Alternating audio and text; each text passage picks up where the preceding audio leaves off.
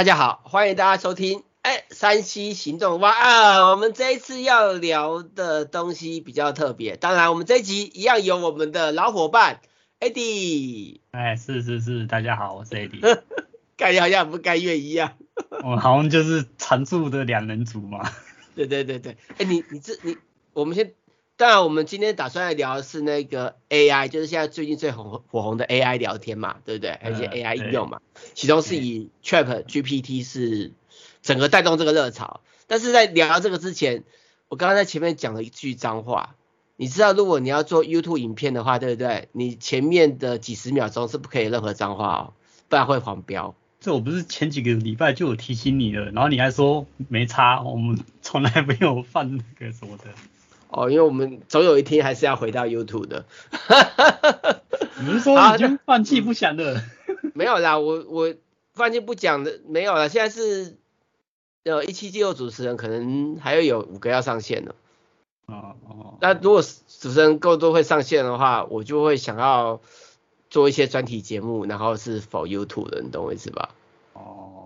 哦。对对，当然可能要思考怎么录啊，这另外一回事啊，好不好？嗯，然后回过头来，就是我们今天要聊的就是 ChatGPT 这一类新的一个所谓的 AI 应用，会带来什么样的变化？会让哪些人失业，或是哪些产业会有一些冲击？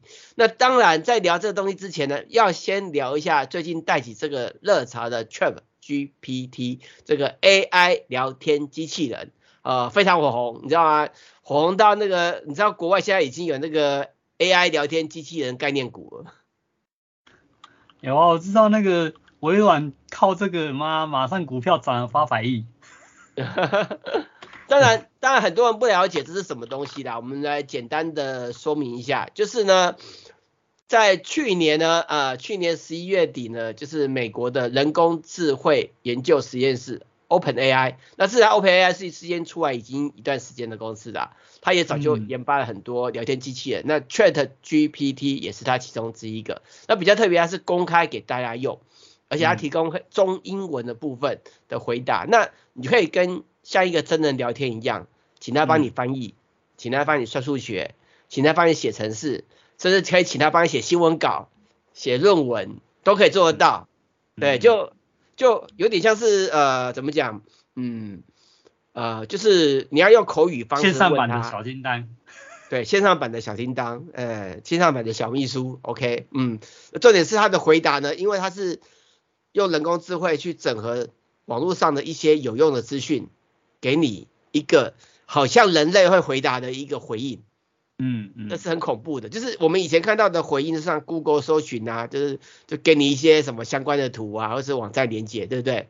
嗯，对，不然就是那个给人那种看不懂、不像人在说话的一个回应嘛，对不对？它最大的特别是它居然可以像人一样用聊天的方式回答你的问题。嗯，你知道这个其实是很恐怖的。当然，在很恐怖之前呢，我们再跟大家聊一下这个 ChatGPT 的一些。呃，使用的一个情境，其中一个情境呢，就是我刚刚说了，你就跟他聊天嘛。那比如说，嗯、比如说哦，你跟他聊说，哎，你呃，告诉我一下台湾地区有哪些牛肉面好吃，它的分类，或者是还有它的地区跟它的相关特色。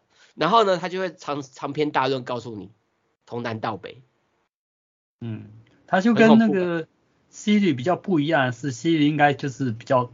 短的回答，它是会变成一篇文章，比较好像会比较整理比较多的内容给你看。但是其实它的内容有时候啊，你仔细看也会发现它其实有很多腐烂的成分。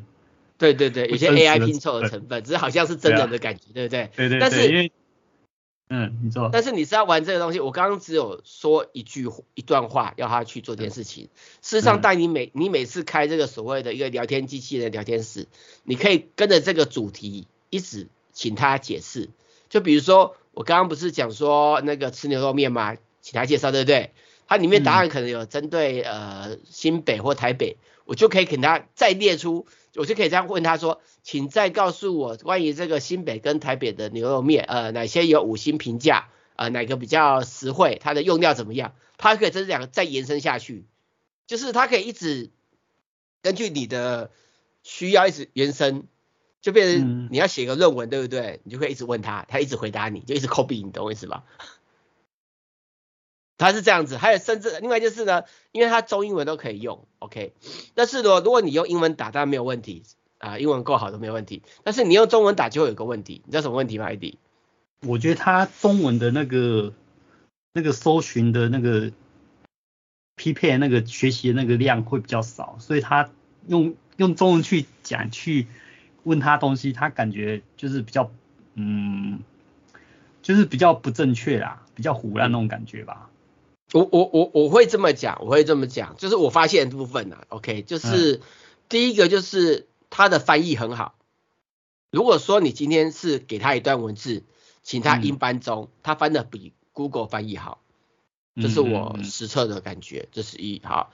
第二个部分的话就是呢，你跟他讲 Google 翻译英翻中，对不对？他很喜欢给你简体中文，你有发现到吗？英翻中，他预设都是简体中文。哦、那这时候呢？因为我觉得那很正常，因为大部分的使用者真的是是，应该是说网络上的搜寻资料，简体中文比繁体中文的数量还要多很多啊。嗯，我的所以我觉得他，所以我觉得他去匹配出来的东西会以简体中文为为优先。我觉得、欸、没有哎、欸，我的看法跟你不一样。我的看法是他当初的设计是针对大的市场去做考量。就是大陆，嗯，只是谁知道会有中美的这种对峙状况，你懂我意思吧？甚至他相关的一些研发人员可能都是大陆人，不见得是台湾人，你懂我意思吧？OK，那那当然要解决这个问题呢，你要在问他问题之前呢，跟他讲说，请用繁体中文回答我，他就会乖乖全部都用繁体中文回答。哦、你要先讲这句话，就是、欸、可是我我有试过，就是、嗯、啊，可能是因为我我问他是用中文。中文问他，不是用英文问他的，嗯、所以他回我也是用繁体中文回复我。哦，我有用过繁体中文问他，他回我简体中文好几次。嗯嗯，我有遇到这状况。你问问题是比较简体，简体没有，我我认为我认为我认为不是，我认为是他的预设语言，你必须要告诉他，因为他事实上跟我讲的，我跟他讲用繁体中文，他跟我的讲的部分跟我看到简体是差不多的啊。其实我觉得没什么差别，你懂我意思吧？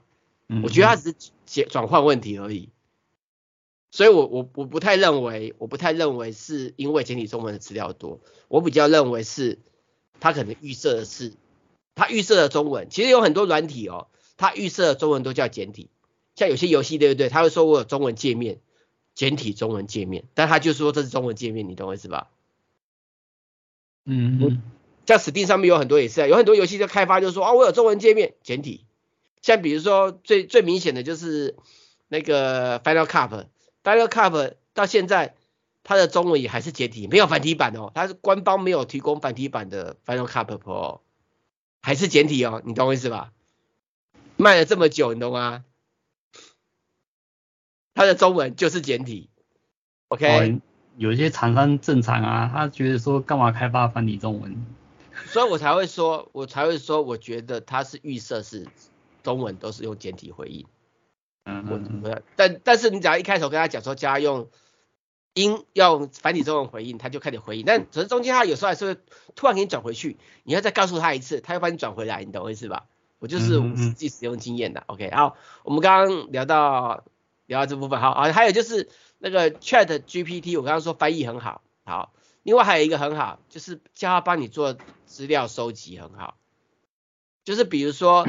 比如说你要查一些那种手机的市场的一些调查，你可以跟他讲说，请帮我呃分析呃二零二一年呃智慧型手机市场的销量跟趋势，他就给你长篇大论的。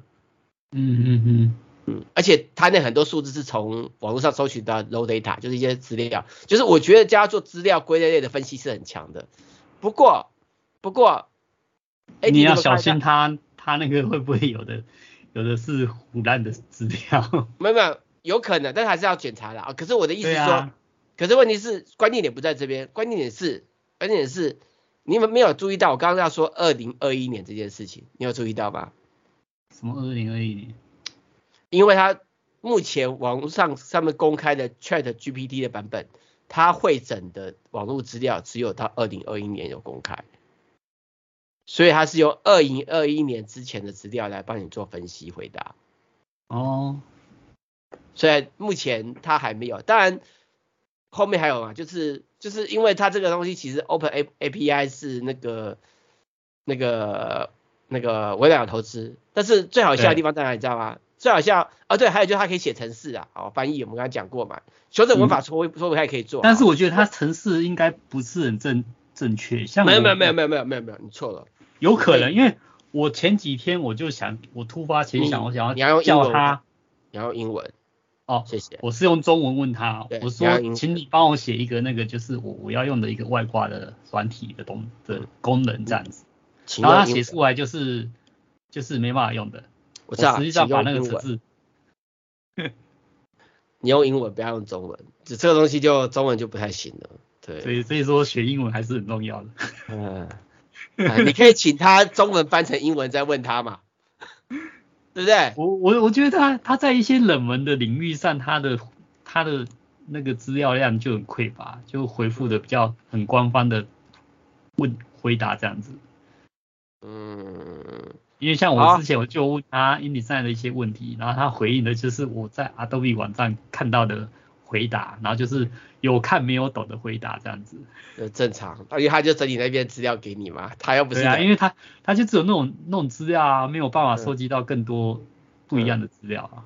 嗯，嗯，当然那个 ChatGPT 是由 OpenAI 这个公司所开发出来一个自然语言的处理模型嘛，它其实本身里面呢。最吊诡的地方，它其实有用很多 Google 的技术，一些 Google 的一些技术，它不过这里其实有开放一些相关的 AI 的一些核心技术，OK，然后呢，借由大量的阅读网络的文字资料，然后呢，用 AI 去分析人类使用的文字方法，然后呢，拿拿做回应，用类似人类的方式去回应你，好，那个然后呢，因为这家 OpenAI 呢，那个微软有投资，所以微软呢就顺势的宣布，宣布什么你知道吗？哦，它的那个浏览器内建的 ChatGPT，对，没错。然后还有它 Edge 也可以加入 ChatGPT，直接在里面开什么视窗，然后然后你就是可以像刚刚你讲的嘛，就是请 ChatGPT 呃帮你收集资料或者回答你的问题什么的。对，超方便。我我刚刚这新闻就是突然想到，靠，有这功能，我可能我会回去用 Edge，我可能会想拿 Edge 来玩玩看。但是这个功能目前就是我们节目录的当下，目前对不对？它是要去邀请制，嗯、就是你进入他那个申请页面的话，你都是在 wish list 等他 email 通知你以后才能用。我有去申请啊，但是还没收到，所以我还不能用。嗯嗯嗯，对，这样，而且它这个版本不一样。之前我们在网络上玩的 Chat GPT 是三点零版的核心，嗯，嗯然后呢，它资料是二零二一年以前的资料。那微软这次 H 搭配的是三点五版的核心。有搭配到二零二二年的资料，对对，对，所以这点不一样，好，我蛮期待的。当然，Google，呃，Google 也不甘示弱，呃，对，吓坏了吧？吓坏了，因为有一堆人都说什么以后大家用这东西找资料就好，不需要 Google 嘛，对不对？对啊，啊，所以 Google 呢，说以前是 Google 把微软给踢走，然后现在是微软会不会反过来把 Google 踢走这样子？对对，所以现在 Google 也推出来自家聊天机器人叫。Bard 是不是？还是 Bard Bard Bard 是不是？Bard 对，Bard 好，OK。那你说这个 Bard 呢，还是有些问题啊？因为听说他 demo 的时候出包啊。那当然不是我们要聊的重点，我们要聊的重点，再回头先聊那个 ChatGPT 好。那 ChatGPT 当然也蛮好笑，是居然有有国外的总统用它来帮他写，这不是我们上礼拜的新闻吗？对，没错，就很好笑，你懂我意思吧？居然可以做到这件事情，嗯、这代表。会有很多人失业啊，我们等下再聊这个失业，然后再来就是他还，当然这个东西会有一个状况嘛，就一定很多学生会偷懒嘛，对不对？嗯嗯，写功课会偷懒嘛，所以又用 AI 来帮他写，靠腰 啊。当然这家 Open API 也推出一些 AI 去辨识是不是 AI 写的给老师用，嗯嗯，好，所以我们当然新闻也有聊过，好，那当然这也不是带过来带过这件事情，好，那那讲到这些东西呢，呃。呃，也要延伸出来，就是 Chat GPT 这个东西其实也不是只有 Chat GPT，就这种 AI 应用其实还有其他的，比如说有 AI 帮你画图，就是打入一些关键的魔法指令，它就会帮你画出你要的图，连那个正很像人的正妹性感图都画得出来。哦，对对，然后呢是还有一些什么科幻的图什么也可以，然后也可以说什么你知道吗？还有就是音乐创作，对，就是还有人用它来帮你做呃音乐创作，OK，、嗯、然后呢甚至呢还有什么你知道吗？还有就是呃可以模仿人类写信，然后还有 3D 图形，嗯、对，然后反正从音乐什么都看起来好像。快要把很多工作都取代掉，我觉得应该有很多人吓得要死要活，就是什么这种 AI 怎么突然带起这个热潮，我妈快失业了怎么办？对，也有很多人讨论说很多公司要倒了怎么办？对不对？那我们先休息一下，等一下聊一下这一波 ChatGPT 带来的 AI 人工智慧的热潮，会让各行各业产生什么样的危机？OK，先休息一下，哎。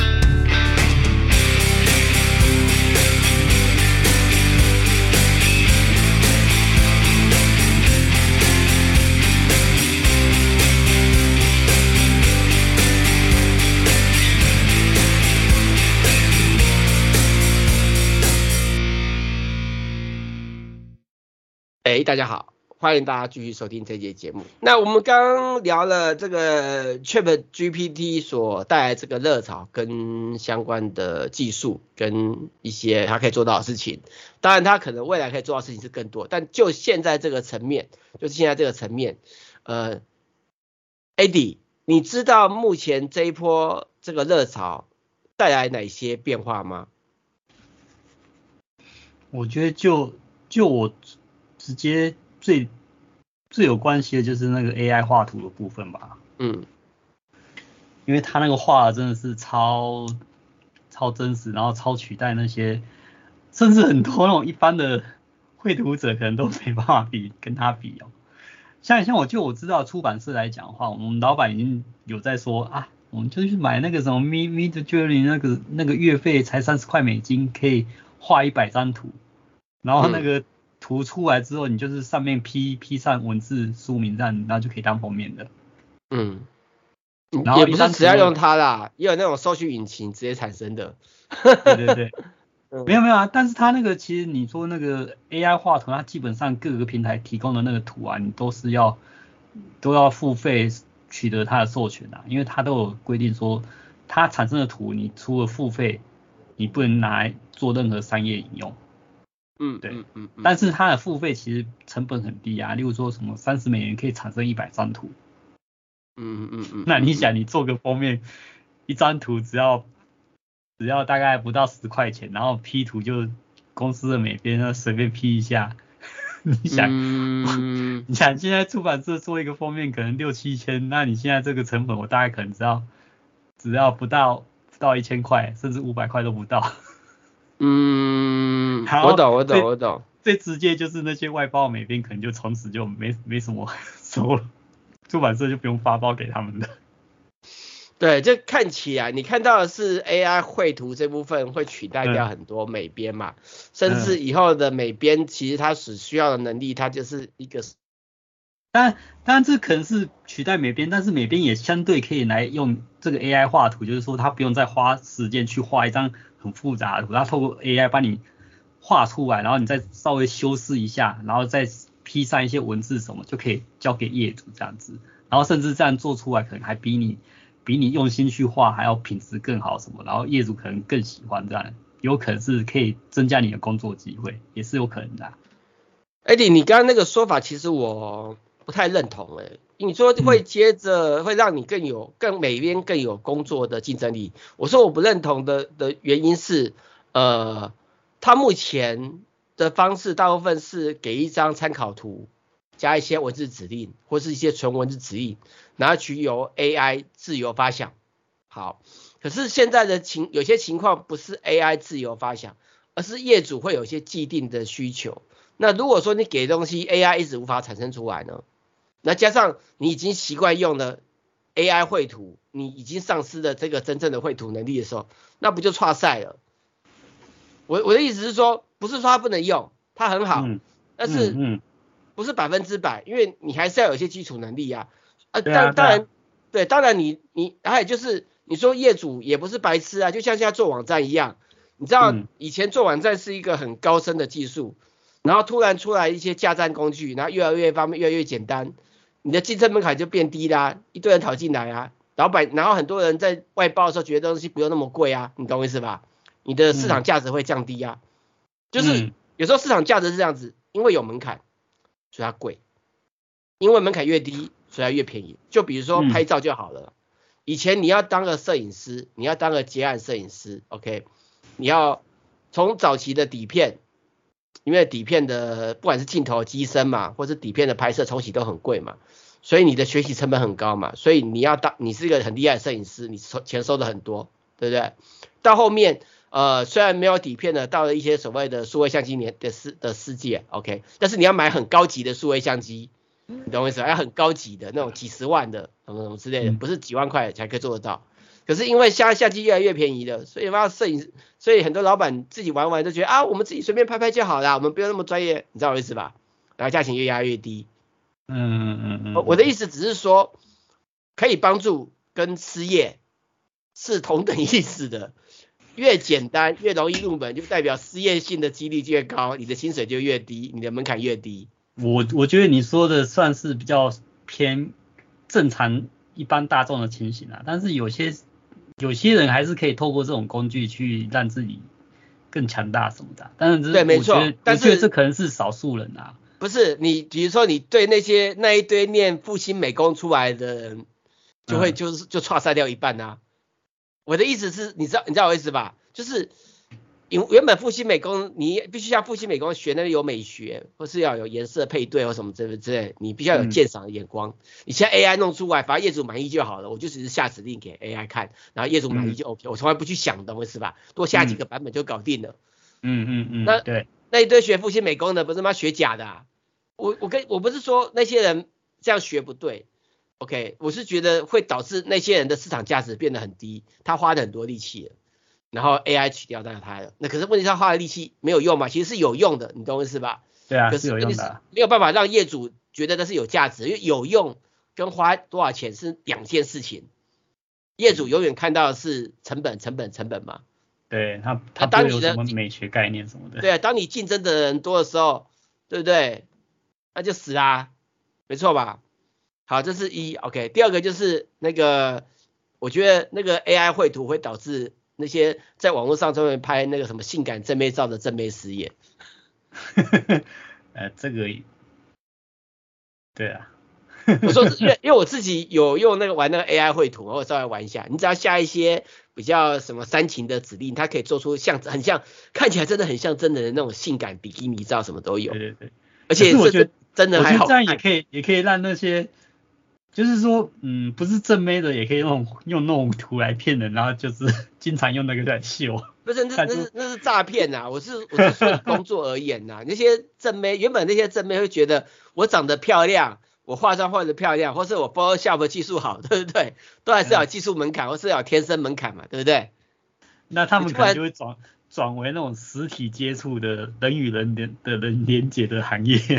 对，他们就可能会转去，你知道吗？就是就是，我觉得真实真实接触的。可是在这个网络时代，其实真实接触已经越来越少了。嗯，我跟你讲，就是最吊诡的地方就是。现在这个年代，很多人就打字沟通完就已经谈完生意了，根本就妈不用见面，你懂我意思吧？嗯嗯嗯。啊，已经是这个年代，你还让他们回头去做真实的接触，那也只有做人与人连接的工作啦，不然还能干嘛？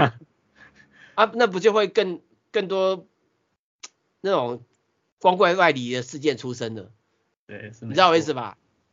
所以我我个人是觉得，当然有个好处就是，呃，我们以后呢要做一些呃要。呃，我们需要一些正妹的一些照片的商品照的时候，就不用去花钱请正妹了。而且授授权费很便宜。呃，我他妈的，好啦，那是另外一回事啊。那我我我我刚刚讲的这东西当然是失业，另外还有就是像医生啊，只要医生跟律师这些，还有一些记者也会失业，因为这种聊天机器人呢，他会帮你去搜寻一些资料库。那比如说以，我觉得那种专门写。写什么农场的那种那种记者啊、编辑啊，那个比较那个马上就就会有影响的了。没有，你错了，你错了，是一般记者也会失业。嗯、为什么现在记者越来越难干的原因，就是因为农场文。那当农场文可以产生更多，啊、我跟你讲，小大家你要发现到现在看新闻哦。已经没有人去慢慢的去看你讲那么三篇大论的，都直接告诉我结果，耸动标题。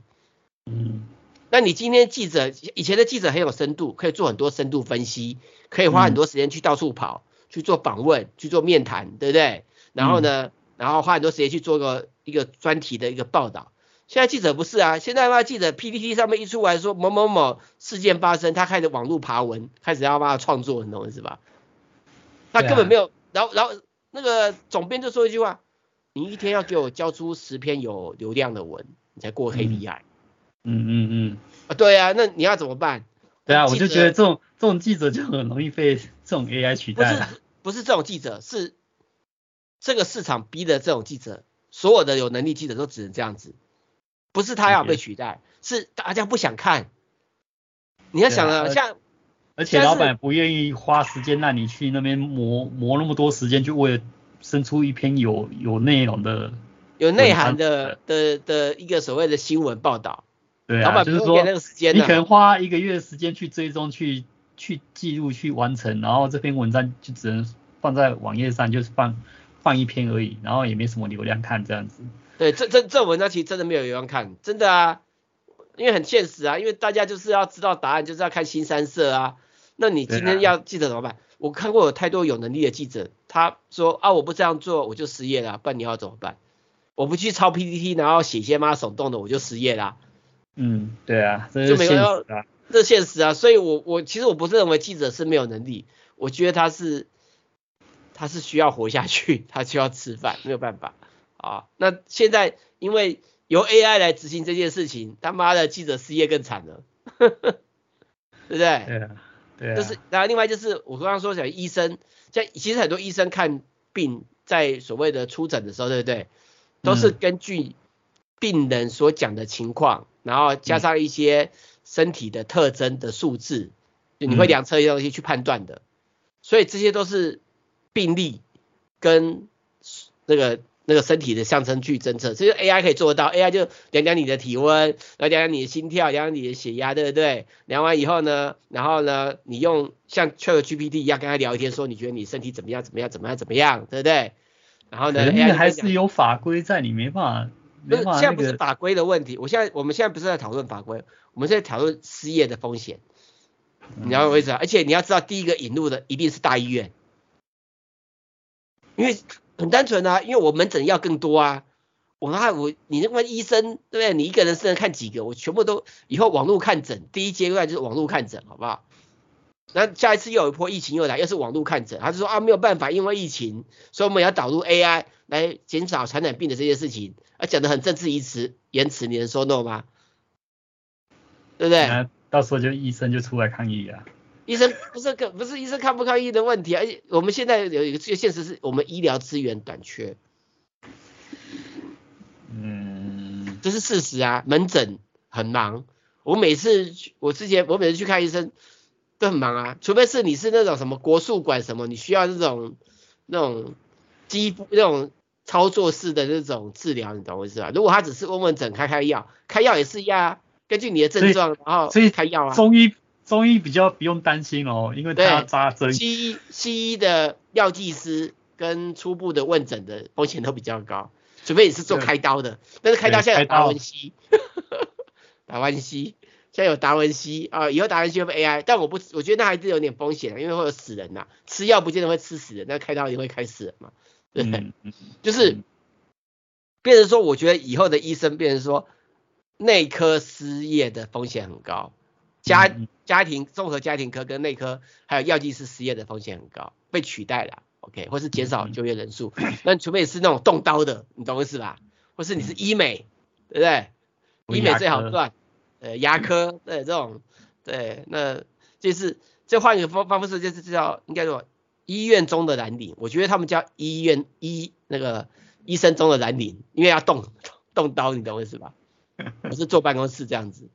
所以未来就是只有蓝领活得下去啦，需要能够动手的工作，需要动人的，需要劳动的工作才比较不会有问题，是不是？呃。也不电的，那个车驾驶开车就可能被 AI 取掉，自动驾驶啊，啊。所以说像以前我们觉得很瞧不起的什么水泥工啊、工地的啊，哦，那个才是未来真的能够活下去的。对对，水电工啊什么，水电工啊，帮人家修马桶的啊，这才是真的会有工工作不会不见的，因为 AI 机器 AI 不会修马桶啊，机器人来他也不会修马桶啊。他只会建，他建房子他 OK，但是你叫他去修房、修马桶、修厕所，他可能还做不到，哎，对不对？对，所以这个难度不一样。OK，好，那我们刚刚讲的这些嘛，药剂师嘛，还有就是医那个律师嘛，因为律师很多都是用法律的判例做整理，然后去做诉讼的嘛。以后就是可能只有你在法庭上面跟他对对骂的那个律师可能有饭吃，其他助理就失业，因为 AI 整理好了，AI 帮忙整理嘛。对不对？嗯嗯。好，那那还有这个，当然进化一点，搞不好连那个也被取代掉。哦，还有还有，刚刚讲老师，老师也有风险，因为因为很多教育的课程可以用 AI 去取代，一问一答嘛，给案例嘛，所以老师也有风险。也是，对，对嗯嗯。对，然后那个出版社也有风险。没有啊，就像就像我们我们老板一直在想说，能不能 AI 校稿啊？对啊。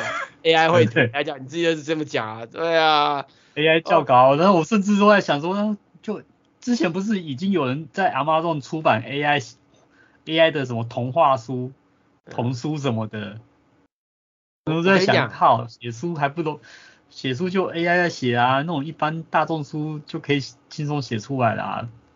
对啊，还另外还有就是有些书是有一些作者光环，例如说作者多年的经验那种的，那个才还可以出。啊，不然你说一般一般的什么？我现在书也没人买啦，我不知道现在谁看书？你告诉我。对啊。这种所谓的作者机制、作者关怀，网络上一堆，大家也不想买。你说没有啊？例如说，你说蔡康永出的书，还是会有一些粉丝会去买啊。那是因为蔡康永本来就有名嘛，不是因为他的经验哦，人家是有名哦。可是你有发现到现在不会再有蔡康永了哦。这个时代跟以前不一样哦。这个时代。已经不是像以前一样，你可以有一些有底蕴、有能力的人然后成为名人。这个时代是一堆没脑子、没能力、爱秀的人成为名人的。对啊，是没错。那批网没头脑，对不对？然后讲话没到脑，然后满脑子想要怎么样速成赚钱的人。然后出一些那个内文都乱七八糟的东西，然后反而卖的超级好。对啊，我就跟你讲，这世代跟以前不一样啊，就像记者一样啊，有能力的记者会饿死啊，你除非写垃圾文才会活下来啊。以以前有能力的记者都是可以出来开出版社的。现在没有，现在有能力的记者 妈的就先失业啊，好不好？哦，那我们刚刚讲的这东西还有一个会有风险的，就是还有几个，就是像那个会计师也会有风险。因为 AI 去帮忙做财务管理嘛，嗯、另外有一个大家认为高收入的职业也会有风险，什么理财分析师、哦、，AI 去理财，AI 去分析投资就好了啊，不需要人啊，对不对？AI 去算技术分析啊、嗯、，AI 去给建议啊，对不对？其实银银行的人可能都都有问题哦，银行就会 差杀一堆人啊，银行资源可能都不太需要了哦，嗯，会差他很多，但是但是你有发现到这一波 AI 的进来？失业的很多都是呃社会地位比较高的人，或是薪资收入比较高的人，你有没有发现到？嗯，比如说呃，比如说那个老师，比如说呃记者，不要记者，他很可悲。比如说一些专业的绘图设计师，对不对？呃，比如医生啊，会计师，比如说那些。对那些喜欢秀性感照照片的正妹们，其实他们是高薪阶层的，OK 哈。然后比如比如说会计师嘛，医生嘛，对，就是这一波其实最大的风险的全部都是那些知识工作者，而且是高收入的知识工作者。为什么呢？啊、因为他们，的成本高，是啊，所以先取代掉。哎、嗯。好啦，那当然我们这一个也只是先聊一聊啦，我们后面可能还可以继续聊下去啦。那时间有限，我们先简单的分享到这边啊，希望下次再准备一些其他素材。那我们今天节目到这边，谢谢大家收听，拜拜。啊，好，拜拜，拜拜。